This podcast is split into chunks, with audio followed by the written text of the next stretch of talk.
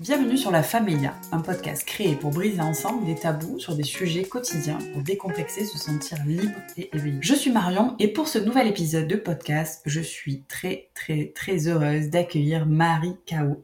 Marie est interprète en langue des signes et autrice du Grand Guide des signes avec bébé, mais également de Mes histoires signées pour les petits. Elle partage également sa vie de famille et son univers poétique et multicolore sur son compte Instagram Little Bunbao. Aujourd'hui, Marie est avec nous pour parler de sa vie de maman, de ses choix et de ses deux petites filles, mais également de son parcours semé d'embûches parfois. Bonjour Marie, est-ce que tu peux te présenter? Bonjour Marion, eh bien je vais me présenter, je suis Marie euh, Kao. Sur les réseaux sociaux, on me trouve sous le nom de Little Ben Bao. Je suis autrice dans la parentalité, je suis formatrice euh, en bébé signe et je suis euh, professionnelle bilingue français langue des signes diplômée, maman de deux enfants, de deux petites filles qui ont euh, ben, un an et demi et quatre ans. Et je tiens à te dire merci Marie pour ton livre sur les signes des bébés, puisqu'il m'a sauvé de nombreuses crises. grâce à toi, ma fille a commencé à signer autour de neuf mois. Donc euh, sur des signes assez simples, sur du encore, euh, sur du maman, j'ai peur, allume la lumière, enfin des choses comme ça. Donc euh, des choses très simples de la vie, mais qui peuvent finalement sauver et désamorcer des crises. je me pose la question, parce que ça fait maintenant un peu plus d'un an qu'on se connaît, qu'on se suit, Marie. Comment est-ce que tu en es venue à parler de parentalité, maternité sur ton compte Instagram et le mêler au langage des signes? Quelle est ton histoire finalement? Alors mon histoire, c'est que je crée un compte euh, Instagram à la naissance de ma fille, de Bao j'ai, je veux pas polluer mes, potes euh, avec qui je fais du skate, je bois des bières et je, sors en, festival euh, avec des photos de bébé parce que ma, fille est merveilleusement belle et j'ai envie de, la mettre en image parce que je fais beaucoup de photographies et de vidéos. Donc je crée quelque chose, euh, ce compte-là pour, pour parler tout simplement de, maternité et suivre des mamans dans le même type de maternité que moi, c'est-à-dire dans le maternage proximal j'allaite ma fille. On n'est pas beaucoup à cette époque-là. Euh, enfin, je pense qu'on est beaucoup à l'été, mais très peu à à le, à, à, le montrer ou à en parler. Donc j'ai besoin d'avoir euh, des repères, euh, d'autres mamans qui allaitent, d'autres mamans qui portent parce que je fais du portage également, et d'autres mamans qui signent avec leur bébé. Donc euh, dans cette parentalité là, il y a une petite sphère sur Instagram, donc je suis avec ce petit compte là, et, euh, et, et, donc je suis ces mamans qui sont aujourd'hui devenues des mamans très connues comme Amélie, euh, Tiganette euh, et euh, Lalotte, Charlotte, qui sont pour moi des, des, rayons de soleil dans ma maternité. Et puis, et ce qui se passe quand le compte explose, comment le, mon compte Instagram s'est mis à explosé. C'est, euh, je, je, je, suis dans un groupe de mamans euh, depuis la, la, grossesse de Bao, donc euh, ma fille, et euh, on est, je crois, une, une, petite centaine de mamans. On se suivait sur une application de mamans. Euh, on était tous au, tout au même terme, on s'encourageait, et puis, puis voilà. Et, euh, et ce groupe-là, après la naissance de nos enfants, me, me demande est-ce que Marie, tu pourrais nous faire une vidéo pour nous apprendre des signes pour les bébés, parce que bah, tu, tu es encore interprète en langue des signes. À ce moment-là, je suis interprète en langue des signes dans le, dans le scolaire auprès d'enfants sourds. Et donc, je leur fais une vidéo que je mets sur YouTube en lien, euh, en lien privé, où je donne plein de signes euh, de manière très punchy, enfin, comme je suis. Et euh, je leur partage le lien, donc elles sont une petite centaine. Et là, je crois en 24 heures, on voit avec James les, le, le, le nombre de vues qui a explosé sur YouTube. En fait, les mamans se le sont passées de maman en maman, elles se le sont toutes envoyées. Et, on hallucine en fait du nombre de vues et James me dit mets la vidéo en, en public. J'ai fait t'es sûr? Il me dit oui, balance la vidéo. Alors on est sur YouTube. Hein. Il me dit mets-la en public. Donc je balance la vidéo en public et là ça explose. Parce qu'on arrive à un moment donné où euh, les signes pour les bébés sont en train d'émerger quand même pas mal en France et euh, il y a une véritable demande notamment de signes, de vrais signes de la langue des signes et non pas des signes inventés comme on pouvait le trouver un petit peu à ce moment-là.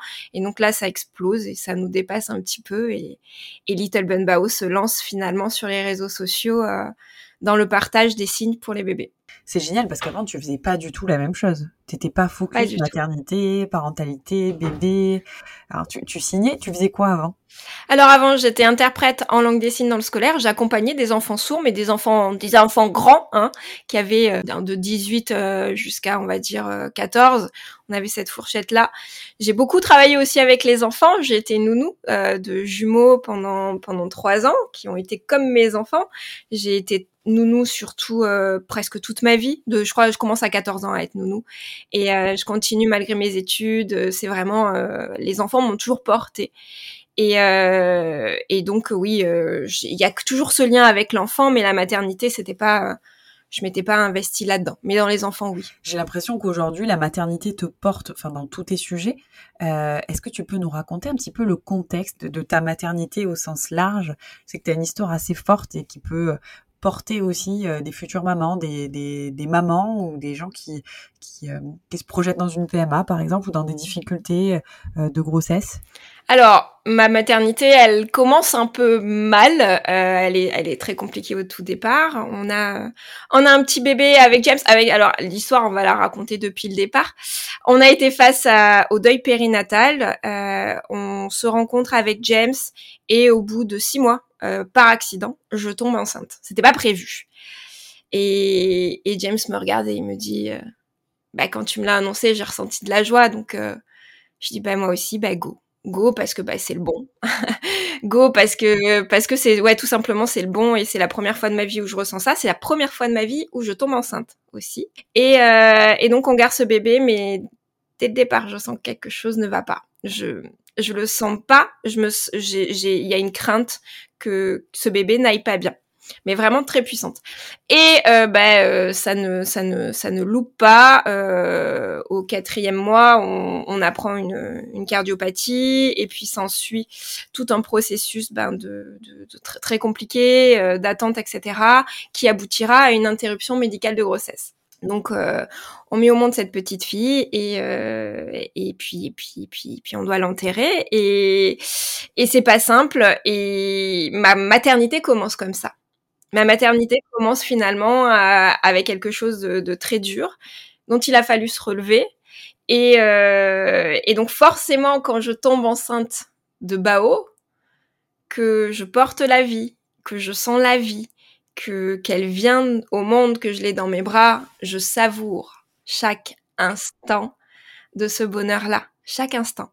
Et j'ai voulu tout vivre. J'ai voulu véritablement tout vivre. Au départ, pour ma toute première grossesse, donc celle de June, ma petite fille euh, s'appelle June, ma toute première fille s'appelle June. Euh, je voulais, euh, je voulais pas allaiter. Moi, je voulais un bébé. On allait beaucoup le mettre chez ma mère, ce bébé. On n'allait pas arrêter de vivre. On allait continuer à voyager. Voilà, le bébé n'allait pas être un obstacle. Et, puis, après coup, on se rend compte que voilà, hein, un bébé vient tout changer.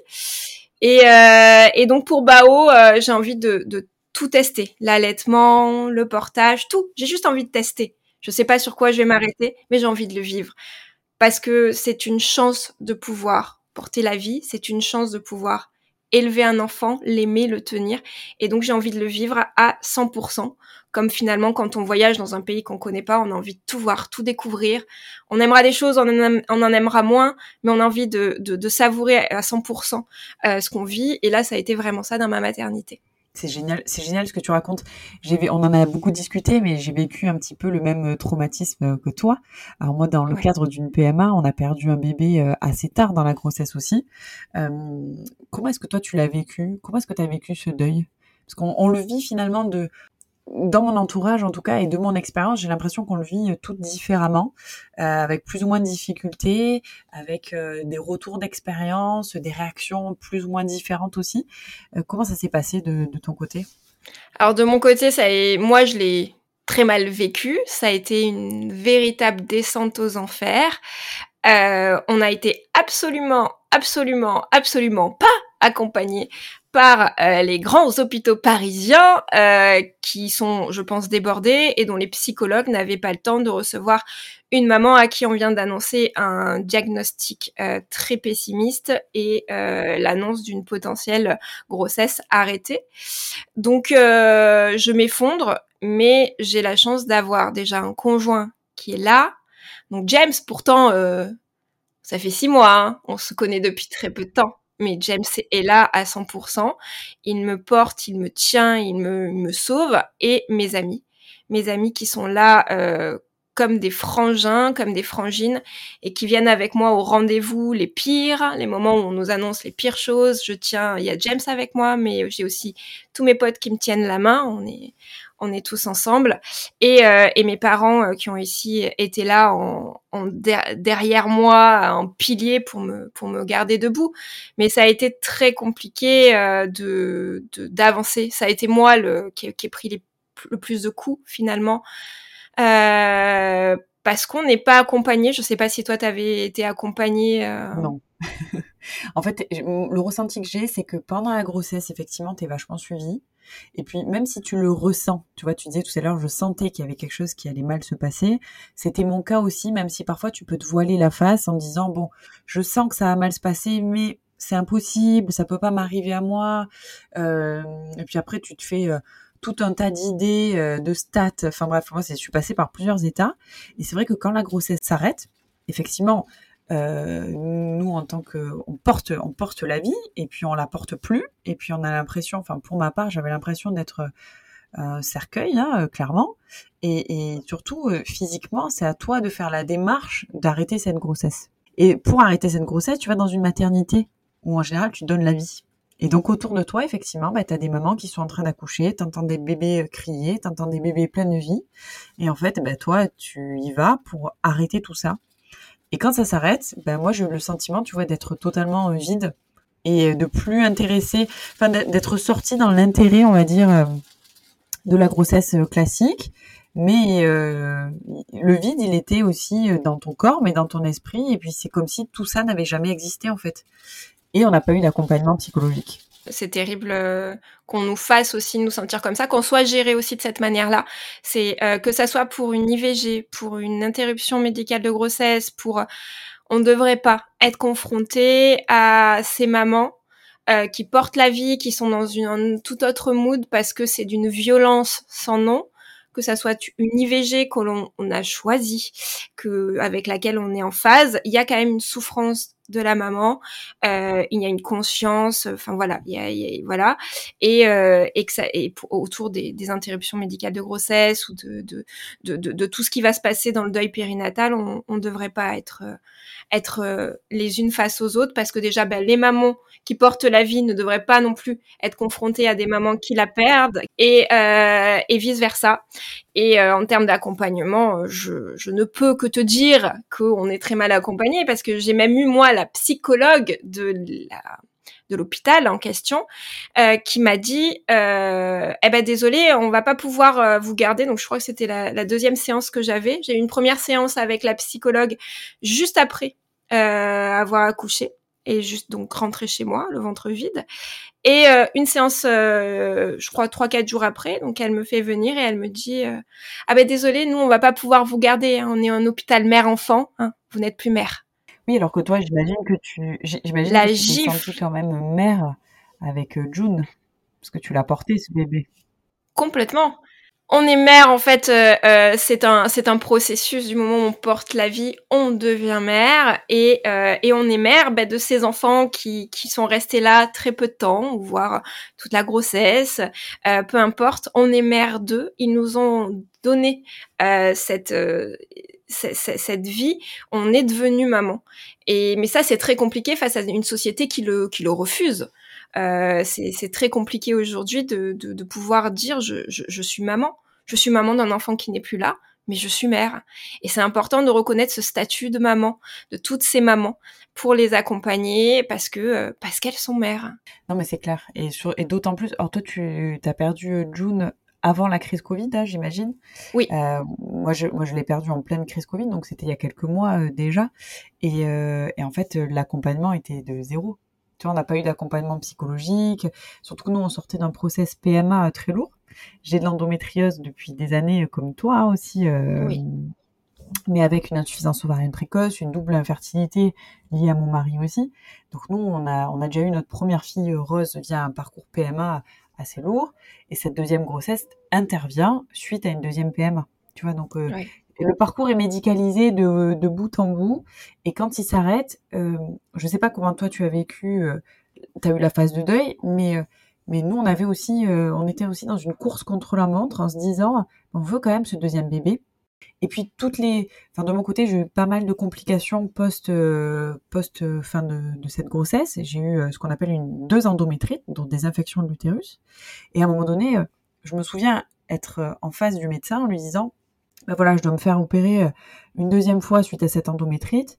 C'est pas grave si j'ai pas un deuxième enfant. Et là, j'ai craqué complètement. Et là, il m'a dit, non, madame, vous êtes là parce que vous voulez un deuxième enfant. Et le deuxième enfant, il est autant important que le premier. Donc ne laissez personne, parce que j'avais eu, tu vois, dans mon entourage, des avis divergents. En plus, tu as des avis à droite et à gauche et, et qui sont pas forcément aussi près de ton intimité, de ton couple et de ce que vous avez envie de, ce qu'on a envie de construire. Et il m'a dit à ce moment-là, un deuxième enfant, si vous le voulez, c'est aussi important que le premier. Ne laissez personne euh, vous faire changer d'avis, vous faire croire le contraire. En fait, il m'a mis une claque. Et à ce moment-là, je me suis dit, il a raison, euh, je, je, rêve de ce deuxième enfant. On a vécu énormément d'étapes, énormément de, euh, de problèmes avec cette deuxième grossesse qui s'est mal passée, mais c'est la vie, on peut rien y faire de, de plus en fait. Hein. On a tout fait et on a fait tout ce qui était en notre pouvoir pour que ça se passe bien. Ça, c'est pas bien passé. On peut rien y faire. Par contre, on peut aller de l'avant. Donc de mon côté, très vite, on a voulu euh, réenchaîner sur une sur une PMA. Je ne sais pas comment toi tu l'as vécu. Est-ce que tu as voulu tout de suite euh, euh, pas combler ce vide, mais te dire, ok, c'est comme ça, je fais mon deuil, je vais euh, vers une autre euh, grossesse, ou est-ce que tu t'es dit, je prends un peu le temps, j'ai peur, j'ai des craintes, etc. Alors moi j'ai voulu de suite repartir sur une, seconde grossesse, sauf que c'était beaucoup, beaucoup, beaucoup trop tôt pour moi. Je vais m'effondrer euh, dans l'été qui suit, euh, gravement. Euh, je suis hospitalisée parce que ça va pas, parce que je vais très très mal psychologiquement, au point d'avoir des idées noires euh, terribles. Et euh, oui, là, il faut m'hospitaliser parce que je, je, suis je suis en danger de, de mort, tout simplement. Donc il y avait cette course contre la montre de vite vouloir un bébé parce que parce que ça va, on, veut, on veut continuer à porter la vie, même si le bébé qu'on portait c'était celui qu'on voulait. Hein. Euh, quand on est enceinte et qu'on nous dit bah t'en auras d'autres, non, sur le coup c'est celui-ci, c'est celui qu'on portait, qu'on veut, et c'est important d'accompagner les, les, mamans là-dedans, pas éviter ce genre de phrases qui sont euh, des petits coups de, de, de, poignard dans le dos euh, sans s'en rendre compte, mais vraiment d'accompagner sur l'enfant qu'elle est en train de porter, euh, dont le cœur bat ou ne bat pas, peu importe, mais c'est cet enfant-là dont on fait le deuil. Mais euh, on voulait, euh, une fois que qu'on avait ben, enterré June, on a voulu très vite retomber enceinte. Enfin, j'ai voulu très vite retomber enceinte. Et donc, je n'ai pas pris de, de, de, de traitement. J'ai pas été accompagnée pour ma dépression postpartum parce que quand on perd un bébé, euh, on a un risque encore plus maxé de faire une dépression postpartum. Mais euh, ça, on me l'a pas expliqué non plus, hein, parce qu'il n'y a pas de psychologue finalement, et, euh, et pas de pas de traitement parce que je ne souhaitais pas avoir de traitement et tomber enceinte sous tête traitement, que ça soit antidépresseur, anxiolytique. Et donc, bah, je, je, je dégringole, mais j'ai cet objectif de manière euh, obsessionnelle, hein, obsessionnelle euh, de retomber enceinte vite, vite, vite. Et je retombe enceinte au bout de six mois mais c'est trop tôt. Je le sais. On s'oublie totalement. En fait, cette obsession, je l'ai vécu, euh, je l'ai vécu un peu comme toi, de te dire, euh, je sais pas quel est le sentiment finalement que tu peux avoir, si c'est en, retombant enceinte, je vais retrouver ce bébé que j'ai perdu ou, ou, juste le fait de vouloir avancer et sans vraiment s'écouter. moi, tu vois, le fait que j'ai eu deux endométrites, ça nous a mis en pause pendant quatre mois. En fait, c'était quatre mois nécessaires. Peut-être que ton corps t'a protégé. Il t'a protégé le temps de faire une partie du deuil. C'est ce que je me dis aujourd'hui. C'est ce qu'on se dit avec mon mari, tu vois. On se dit, euh, si on avait essayé un mois après, bah, peut-être que ça se serait très mal passé parce que bah, j'étais pas prête, in fine, tu vois. Et ça, tu t'en rends pas compte sur le coup. ça peut devenir très obsessionnel. Oui, complètement. Et ce temps-là, il est important et je sais qu'il est terrible euh, de se dire euh, je me répare avant de repartir sur autre chose. Mais euh, si, si, si, si, des personnes qui nous écoutent, voilà, ça fait sens chez elles, prenez le temps de vous, de prendre soin de vous, de vous relever pour ensuite pouvoir bah, vivre une prochaine grossesse de manière plus apaisée et, c'est important parce que moi la grossesse qui suit est compliquée ça a été très compliqué. Très compliqué, beaucoup de beaucoup de contractions, des, des, des craintes de partout. Euh, j'avais peur, euh, j'avais peur d'attraper la grippe. On n'était pas du tout en mon période de Covid, hein, c'était bien avant. Euh, j'avais peur d'attraper la grippe, euh, j'avais peur de, genre j'étais pas euh, immunisée contre la toxo. Alors la toxo était devenue le, mon ennemi numéro un, mais genre de manière obsessionnelle. Euh, j'avais peur d'avoir un accident de voiture, j'avais peur de, de, de, de, de dormir du côté gauche sur celui où il faut pas dormir. Et donc j'ai été accompagnée, euh, j'ai dû être accompagnée vraiment par une psychologue périnatale pour pour venir euh, m'aider dans, tout, tout, ce qui me submergeait, tout ce deuil que j'avais pas fait pour pouvoir investir cette grossesse aussi. Euh, mais voilà, il faut un temps pour euh, pour vivre ce qu'on vient de vivre, qui est terrible et qui est un vrai coup de massue euh, pour pour les parents. Après, de toute façon, l'angoisse, enfin l'angoisse et la crainte qu'on peut appeler sur les trois premiers mois. C'est vrai que quand on, on, vit une, un arrêt de grossesse, une fausse couche, etc. Je pense qu'on l'a, on l'a, on, on, le prend de plein fouet euh, pour la grossesse qui suit. Mais c'est vrai que c'est important de se faire accompagner autant par le bon médecin qui va donner des diagnostics. Euh, scientifiques médicaux, on va dire, sur l'état de santé euh, de la grossesse, mais aussi psychologiquement, tu vois, euh, toi, tu t'es fait vachement accompagner, moi, pas du tout. Et je me pose aujourd'hui la question de comment est-ce que je peux me faire accompagner au mieux pour préparer euh, la troisième grossesse finalement en cours et, et, faire venir au monde ce bébé dans les meilleures euh, dans les meilleures conditions.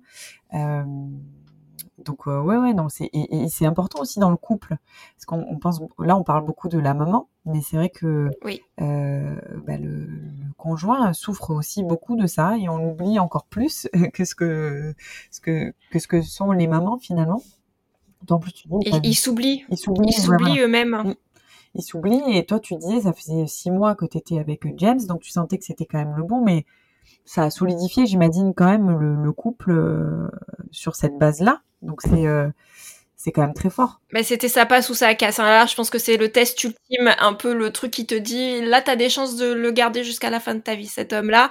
Euh, on a dépassé des choses que que je pense beaucoup de couples malheureusement ne n'arrivent pas à dépasser parce que c'est terrible et parce que euh, parce que c'est très dur, ça pousse dans des retranchements euh, difficiles. Et, euh, et, ce que je disais sur le papa qui ne s'autorise pas, euh, qui se, qui se, qui, qui, qui, qui s'autorise pas à aller mal, parce qu'en fait, euh, ils ne se sentent pas légitimes.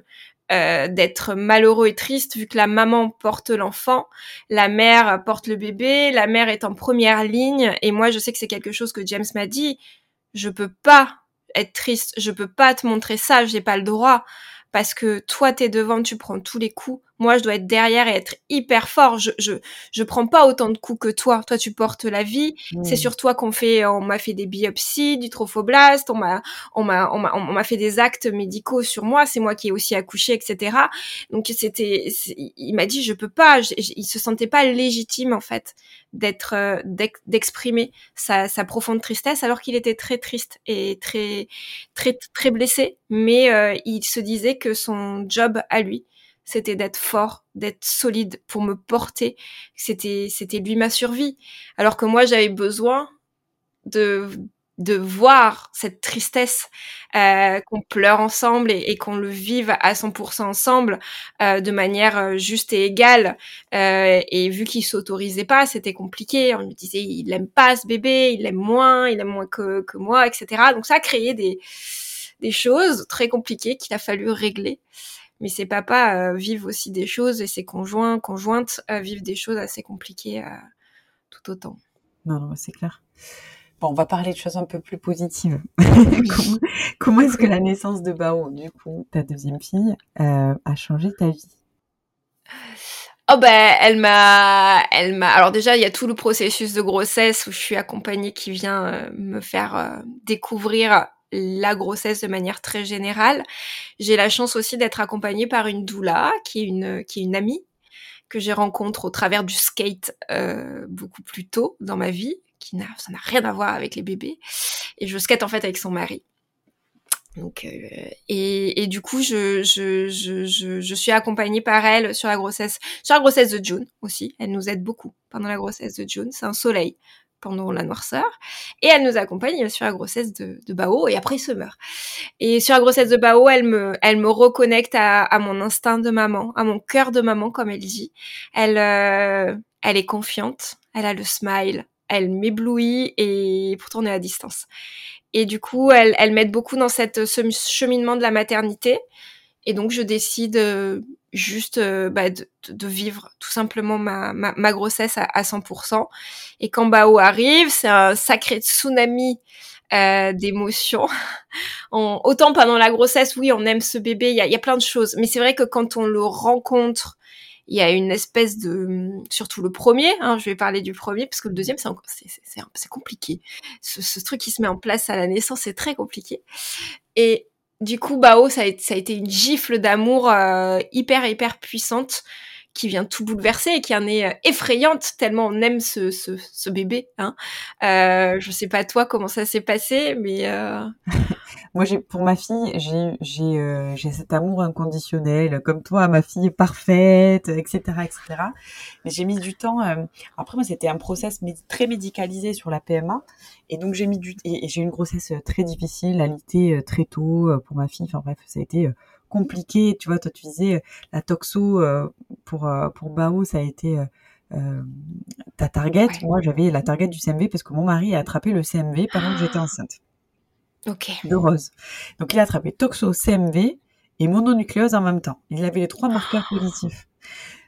Donc, après un parcours PMA, 4 mois et demi de grossesse, des contractions euh, H24, un col ouvert à 4 mois et demi, euh, on avait euh, l'épée de Damoclès. Donc, quand je suis okay. allée à la maternité, si tu veux, pour accoucher, j'étais en mode machine. 17 ouais. enfants, il faut qu'ils naissent et euh, dans les meilleures conditions possibles. Et donc, en fait, quand elle est née, j'ai pas ressenti tout de suite euh, cette vague d'amour où tu vois où tu lâches, t'as des émotions, etc. J'étais en mode bon, elle est là, est-ce qu'elle va bien? Et en fait, c'est après la sortie de la maternité où j'ai investi euh, investi ma fille en fait et j'ai appris à la découvrir et c'est cet amour et, et cet attachement euh, s'est construit euh, euh, au fil des jours où la crainte disparaissait. Mais aujourd'hui, c'est clair que cet amour, il est inconditionnel et tu as envie de tout tester. Enfin, un peu comme toi, j'ai testé le portage, l'allaitement, euh, j'ai bossé, parce que je suis entrepreneur, donc j'ai bossé pendant euh, mon congé mat, j'ai bossé euh, dès la naissance de ma fille, mais, mais voilà, c'est un sujet aussi qu'on va aborder. Comment est-ce que tu gères un peu la maternité, le job, enfin tout, quoi. Et, euh, et, ouais, et pour le deuxième, je me pose la question, tu vois, comment est-ce que toi tu as vécu euh, l'arrivée de Summer? Eh ben, Comme toi, euh, l'arrivée de, de, ta fille, euh, ça a été euh, Summer, c'est très drôle. Alors déjà, il y a un accouchement qui est très étrange pour Summer. J'accouche de Summer en cinq contractions. Pas mal. Voilà, je, en fait, je ne vis pas.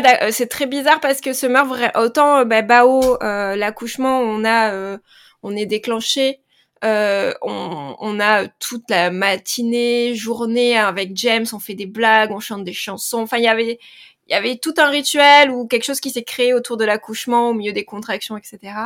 Autant Summer, c'est arrivé, on a, on a, on a, pas trop compris. Summer arrive très vite. Heureusement, on est à la maternité parce qu'on avait prévu le coup, mais j'accouche vraiment à l'entrée de la maternité, sur le sol de la maternité. Euh, et dans le, dans la panique, parce que autant moi, quand je sens, parce que moi on me dit, euh, la, la, la sage-femme ferme la porte et me dit vous n'êtes pas en travail. Hein. Elle ferme la porte et je crois 7-8 minutes après j'avais mon bébé euh, au sol. Donc euh, ça s'est passé très vite et, et du coup ça se passe aussi dans le feu de l'action parce que moi autant ben, je me suis quand elle ferme la porte je ressens la première contraction et je m'accroupis et je suis en train de mettre au monde mon enfant, je suis en train de, je suis, on est au niveau des poussées direct. Mais en fait, il y a, bah, il y a, il y a James qui active une, une, une, une, une espèce de sonnerie, voilà. Euh, l'auxiliaire qui rentre et qui, qui comprend que j'accouche euh, lui demande de ressonner. Donc en fait, on a une espèce de d'alarme pendant mon accouchement. Hein. on a toutes les lumières allumées et, euh, et on se retrouve avec des, des, des sages-femmes qui arrivent en courant dans la pièce. Une se jette à genoux. Euh, elles ont pas de gants et hurlent on n'a pas de gants, on n'a pas de gants. Et moi, et moi, j'accouche de mon bébé qui, c'est une envie impossible à retenir. Hein. Le bébé, il sort, il sort quoi. Euh, et, euh, et donc on est, c'est la panique. c'est la panique autour de moi. Et donc quand ce bébé arrive, j'ai pas couché. C'est arrivé trop vite. Donc on me pose un petit bébé euh, tout, tout mou, tout, tout rose là sur moi. Et moi je me dis, il faut que j'accouche. Parce que je viens pas d'accoucher. je suis choquée de ça. Non, non, j'ai pas accouché. Donc là, le vrai accouchement va arriver. Donc euh, elles me disent, il va falloir sortir le placenta et je suis paniquée, je me dis que là, mon vrai accouchement va commencer. Donc, je refile le bébé à James, qui le prend direct en peau à peau, euh, et qui d'ailleurs envoie une photo à ma mère qui fait « Ah, ah super, la photo montage, c'est pas possible, elle a pas pu accoucher assez aussi vite, mais c'est vraiment une vraie photo. » Et, euh, et donc, euh, je suis sonnée par cet accouchement, mon, je sors le placenta, etc. Mais on revient en chambre quelques, quelques heures après, et je me souviendrai toute ma vie de cette phrase où je tire ce bébé qui est tout mignon, machin et tout, mais je me tourne vers James et j'ai dit c'est très bizarre ce que je vais te dire, mais euh, mon bébé, c'est Bao. Ce petit machin là, euh, voilà. S'il y a le feu, euh, moi je sauve Bao. et j'ai dit c'est horrible de dire ça, mais c'est vrai qu'à choisir, je sais pas pourquoi je me dis il va falloir choisir. Je me dis je sauve ma Bao, ma, ma, ma Bao. J'ai accouché en fait, moi j'aurais pu laisser le bébé à la mater et rentrer aller câliner ma, ma petite Bao que j'avais laissée avec ma maman à la maison. Euh, ce petit bébé, bah, il est là, oui, on est content, mais il se passe pas, il y a pas un truc de ouf comme pour Bao. Et ça va mettre des jours et ça, ça se révèle vraiment quand on est à la maison et que Bao est là. Elle vient, euh, elle vient nous lier, elle vient euh, tricoter cet attachement entre nous et c'est magnifique et c'est hyper puissant quand on est à la maison. Mais alors à la mater, bon bah, je fais mon petit job de maman, hein je regarde ce petit machin mignon, hein, pour qui j'ai des, j'ai des sentiments, je l'aime, mais c'est pas, c'est pas oufissime, quoi. Ça se construit sur des jours, et puis après ça explose après plus tard. C'est génial. Et alors du coup, comment s'est passée l'arrivée de ce deuxième bébé avec Bao? Justement, tu dis quel est un peu le lien, le, le lien de tout ça Ça s'est bien passé. Alors pareil, euh, on, est dans une période de pandémie mondiale, euh, avec un affolement tout autour de, nous, mais on, on, vit ça plutôt cool. Et, euh, au départ, j'ai presque fait les choses de manière très militaire.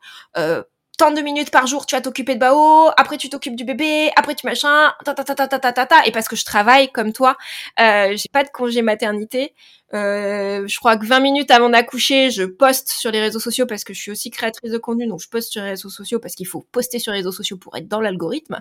Et le lendemain matin, je poste à nouveau sur les réseaux sociaux et je continue à travailler. Donc il n'y a pas du tout de congé mater, euh, même pas à 24 heures. Et donc je continue à travailler et, euh, et c'est très, euh, c'est très, très étrange, mais les choses se font. Et j'ai, avec ce truc très militaire, et ma sage-femme vient, j'ai une sage-femme formidable qui vient structurer euh, tout ça et qui a été vraiment aussi un rayon de soleil avec ma doula pendant la, pendant la grossesse et qui me dit, Marie, lâchez, lâchez. Votre corps, il va pas tenir à ce rythme-là.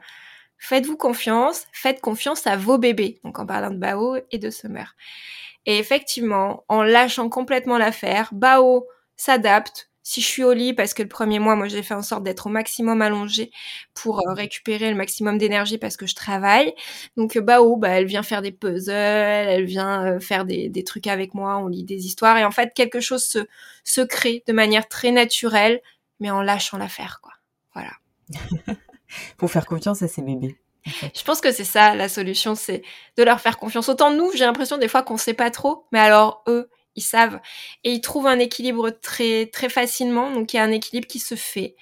Et, euh, et c'est assez impressionnant à voir. J'aurais pas misé un copé dessus. Hein. Euh, moi, j'ai pensé que ça allait être la crise et très compliqué. Et non, en fait, les, les bébés s'ajustent et, s'adaptent et ça se passe plutôt cool. Hein. C'est vrai parce que tu vois, quand t'attends en deuxième, on te dit ah le premier va être jaloux, ah ça va être compliqué, ah si, ah là.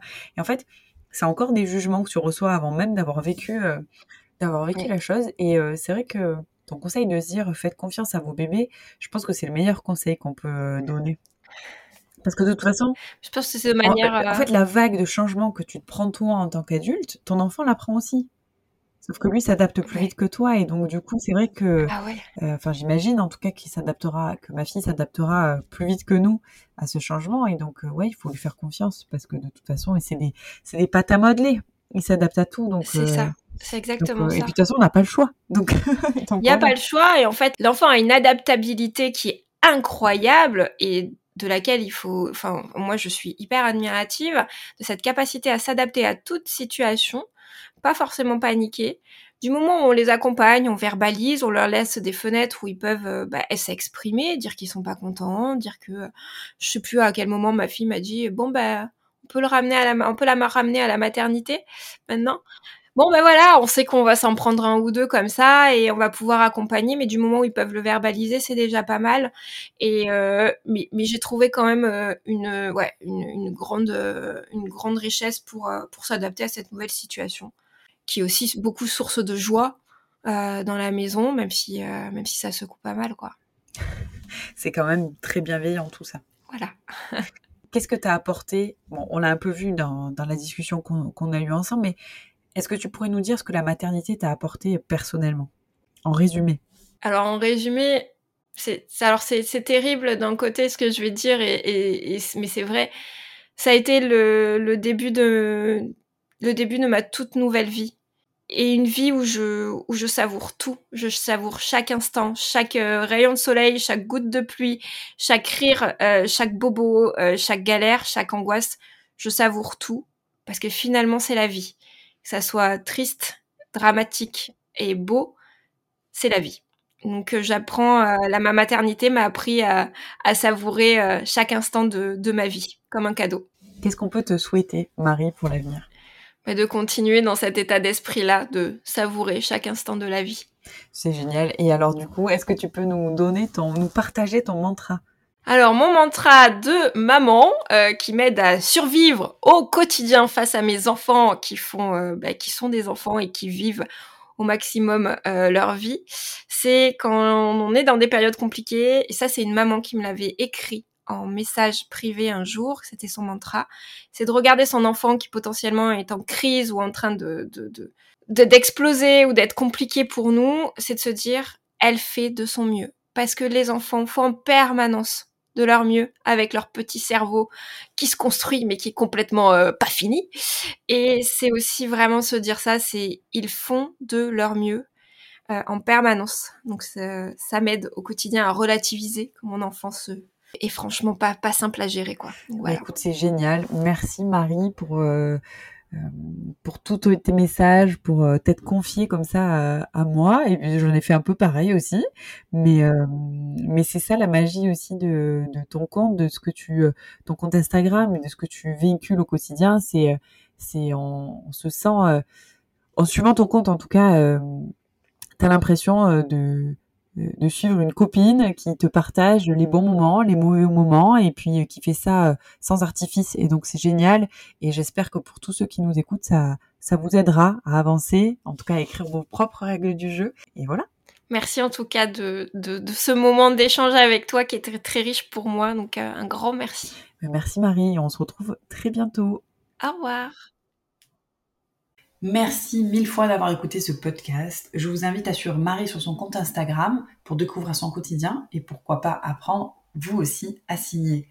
Si vous avez la moindre question ou remarque ou si vous voulez nous soumettre de nouveaux sujets de podcast, n'hésitez pas à nous contacter directement sur nos réseaux sociaux. Nous serons très heureuses de pouvoir échanger avec vous. Merci de nous avoir écoutés. Maintenant, vous avez toutes les cartes en main pour écrire et changer les règles du jeu. Si cet épisode vous a plu, n'hésitez pas à le commenter et à le partager. À très bientôt